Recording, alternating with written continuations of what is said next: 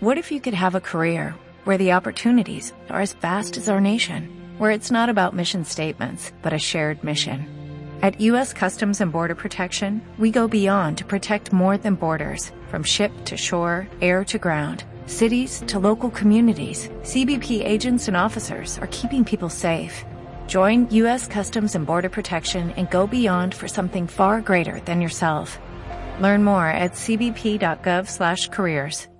Guaitala. Hoy quiero hablarte de uno de los temas que más nos gustan en Guaitala, los valores. Así que vamos a profundizar en qué son, para qué nos sirven, cómo podemos aplicarlos y cómo podemos ser fieles en nuestra vida y en nuestro proyecto emprendedor. Vivimos en un mundo dirigido por objetivos.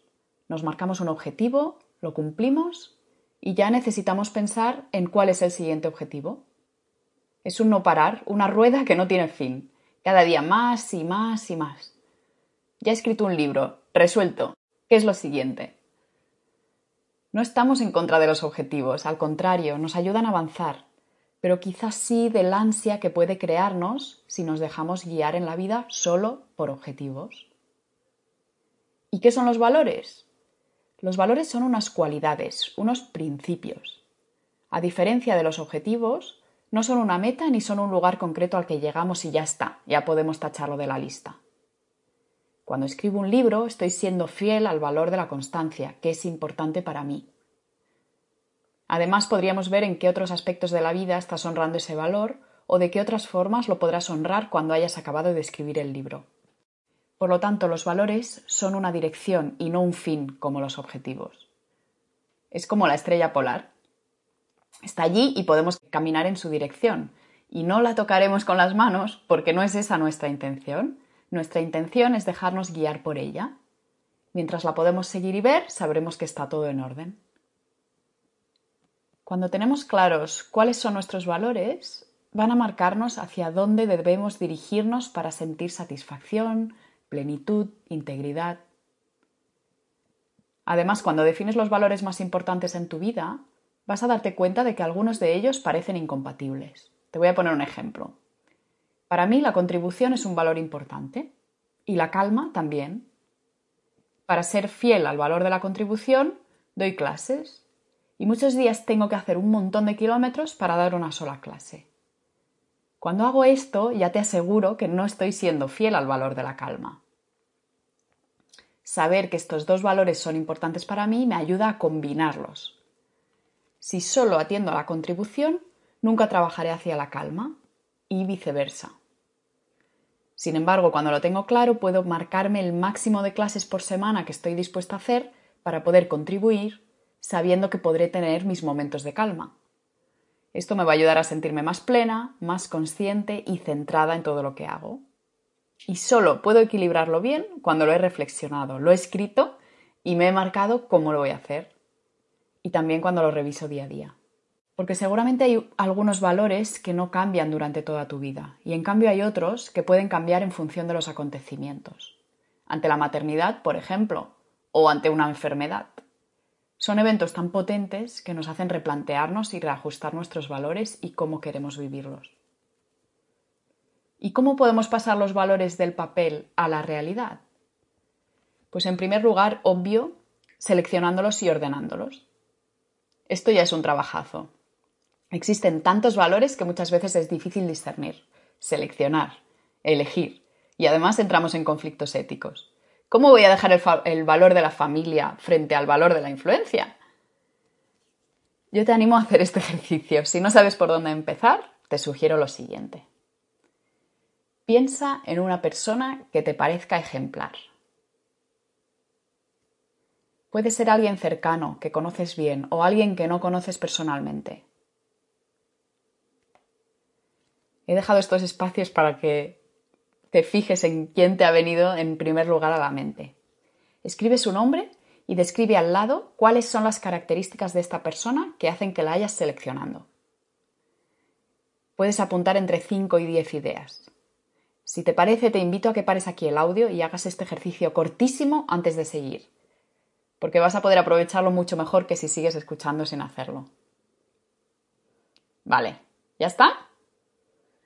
Pues seguimos. No has parado al audio.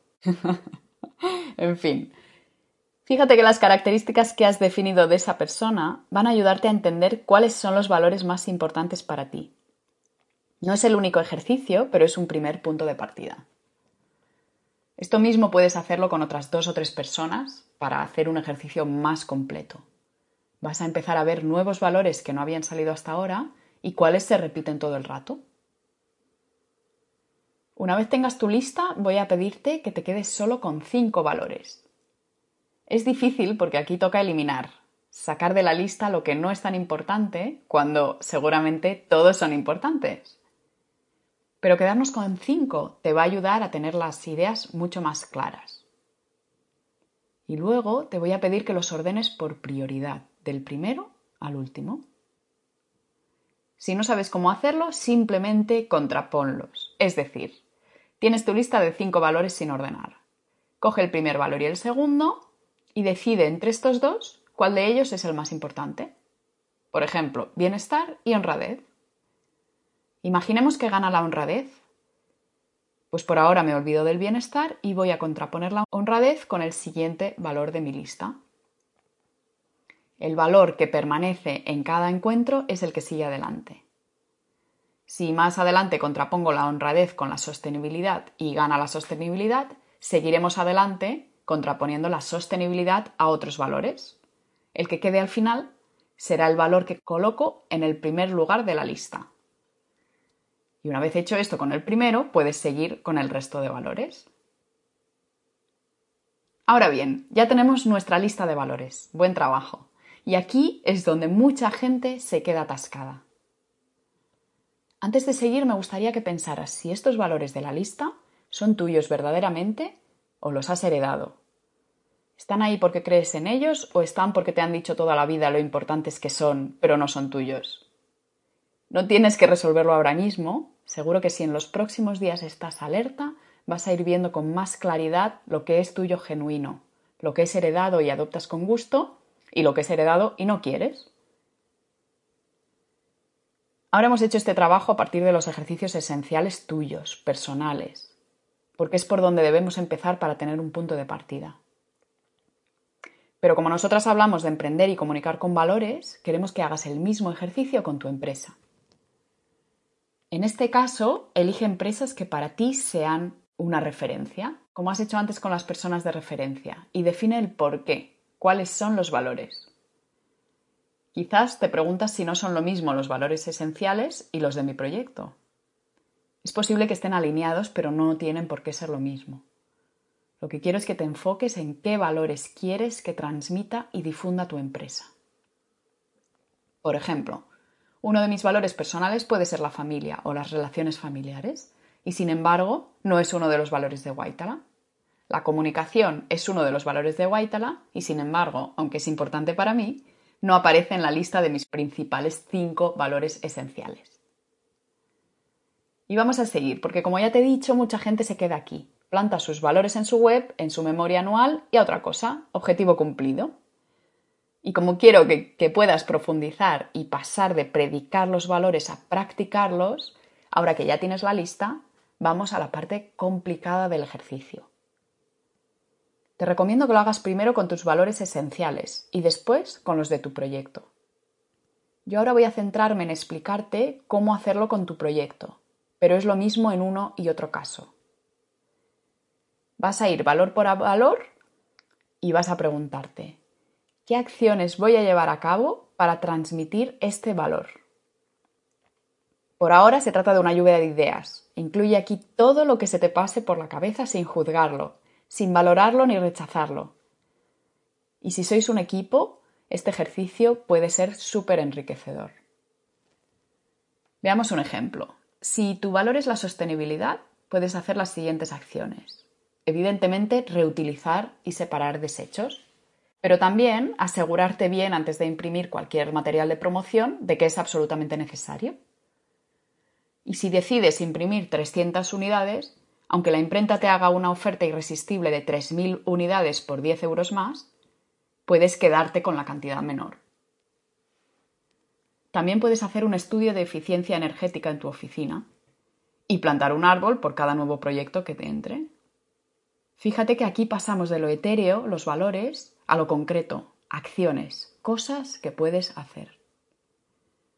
Es lo que hace medible eh, la idea de los valores de la misma manera que los objetivos son medibles. Solo de esta forma podremos saber si estamos siendo fieles a nuestros valores, si estamos consiguiendo trasladarlos a nuestro público. Y luego vas a definir de qué forma los vas a comunicar. Quizás una vez al mes vas a hacer una entrada en tu blog hablando de las acciones realizadas el mes anterior en vuestra empresa para cuidar el medio ambiente.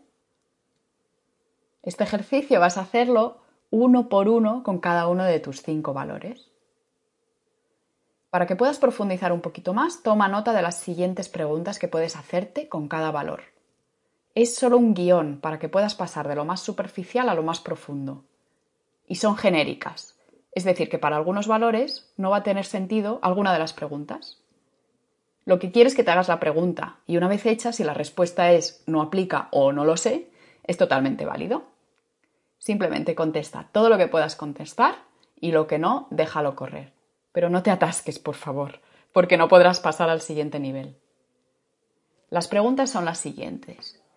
¿Cuáles son las acciones que transmiten este valor? En primer lugar, a nivel organizativo interno. En segundo lugar, en relación a la imagen, identidad, fotografías, etc. En tercer lugar, a nivel de lenguaje y creación de contenidos. Y en cuarto lugar, en relación con el cliente. Una vez te hayas hecho, eh, hayas hecho estas cuatro preguntas, puedes preguntarte si hay otras posibles acciones en las que se puede aplicar este valor. Así vas a ir viendo nuevas ideas que puedes incorporar a tu proyecto para que éste sea coherente con todo lo que predica, para dotar de más fuerza tu imagen de marca, para dejar claro en las personas que te siguen por qué vale la pena seguirte. Este ejercicio lo hacemos en nuestros talleres de valores, así que si tienes dudas y te interesa hacerlo acompañada, síguenos y estate atenta de nuevos talleres donde vamos a acompañarte para aclarar ideas, identificar lo importante y eliminar lo irrelevante. Espero que te haya gustado y te sirva y que nos expliques cuál es tu experiencia enviándonos un correo a hola.guaitala.com. Recuerda, Guaitala con W-A-I-T-A-L-A. Ah, y si trabajas para el sector educativo y te interesa lo que te hemos explicado, no te pierdas el libro Los valores de la economía social y solidaria en las escuelas, que está a la venta en nuestra web guaitala.com. Es un libro de dinámicas preparadas para las personas docentes para que puedan trabajar estos valores con los alumnos dentro del aula. Y si tienes ganas de más, estate al tanto porque estamos preparando una formación presencial en Barcelona que también tendrá una versión virtual para todas aquellas personas que estáis lejos. En esta formación vamos a estudiar a fondo cómo debe ser una comunicación transformadora. Vas a poder profundizar y debatir sobre las ideas que hemos estado tratando en estos audios y sobre todo vas a poder aplicarlas en tu proyecto. Y aplicando todo lo que trabajemos vas a poder aumentar tu impacto social y contribuir a demostrar que otra forma de vivir y de consumir es posible. La semana que viene te contamos cómo definir tu propuesta de valor. Gracias y hasta la semana que viene. O'Reilly Auto Parts puede ayudarte a encontrar un taller mecánico cerca de ti. Para más información, llama a tu tienda O'Reilly Auto Parts o visita oreillyauto.com.